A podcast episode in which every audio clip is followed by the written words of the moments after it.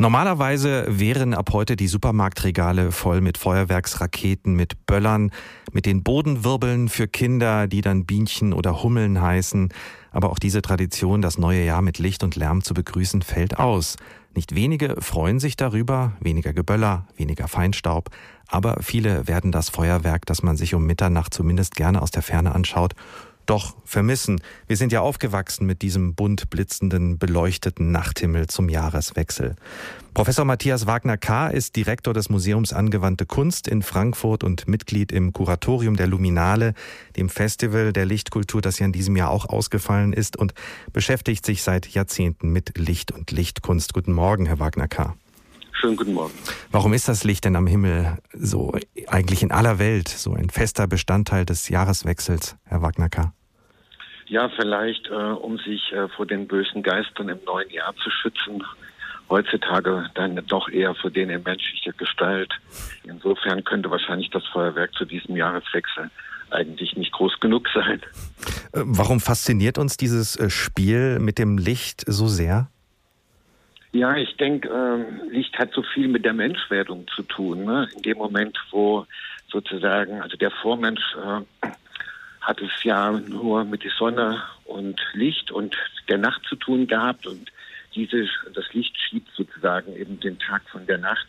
Und erst mit dem Feuer oder mit der Handhabung des Feuers äh, hatte er sozusagen mehr Zeit und damit auch Zeit für die Träumerei. Und ich denke, äh, das hat viel mit unserer Faszination für Licht zu tun.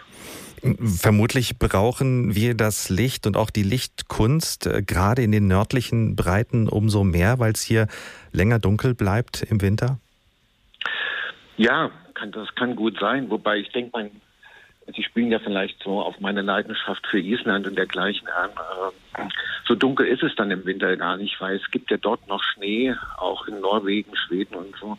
Und der reflektiert eigentlich das Licht und ähm, ja, man hat, kennt eigentlich dort gar nicht so diese Dunkelheit wie wir hier außerhalb der Städte. Weil es von unten schimmert. So ist es.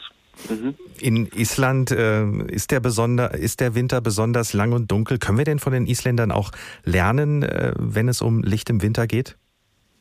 Ja, ich denke, was man lernen kann, ist äh, in dieser Zeit äh, zu lesen und sich äh, ja gute Geschichten zu erzählen. Das ist ja das, was die Isländer schon seit der Besiedlung äh, im 8. Jahrhundert gemacht haben. Und ähm, jeder dort hat eine Bibliothek. Äh, das hat sich so als Tradition fortgesetzt. Und äh, die Zeit nutzt man dann eben, äh, um sich äh, vorzulesen, Geschichten zu erzählen, um gute Bücher zu lesen. Und deswegen kennen wir auch so viele skandinavische und auch isländische Krimi-Autoren.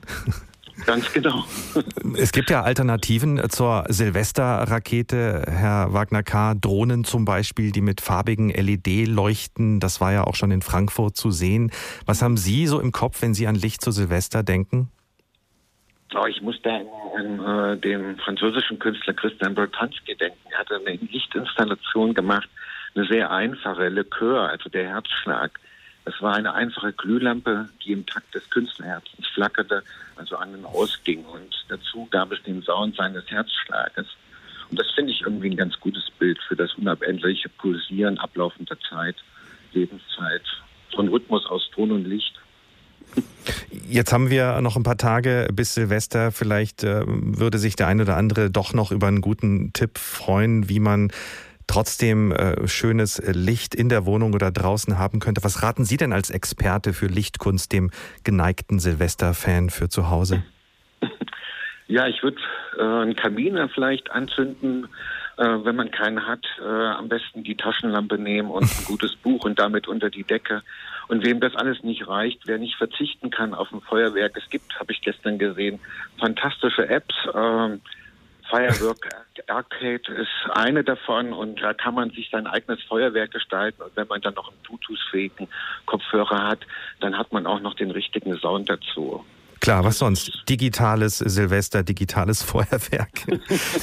Dann wünsche ich Ihnen jetzt noch schöne, ruhige und natürlich auch erleuchtete Tage und einen guten Rutsch, Herr Wagner K. Die wünsche ich Ihnen auch. Vielen Dank.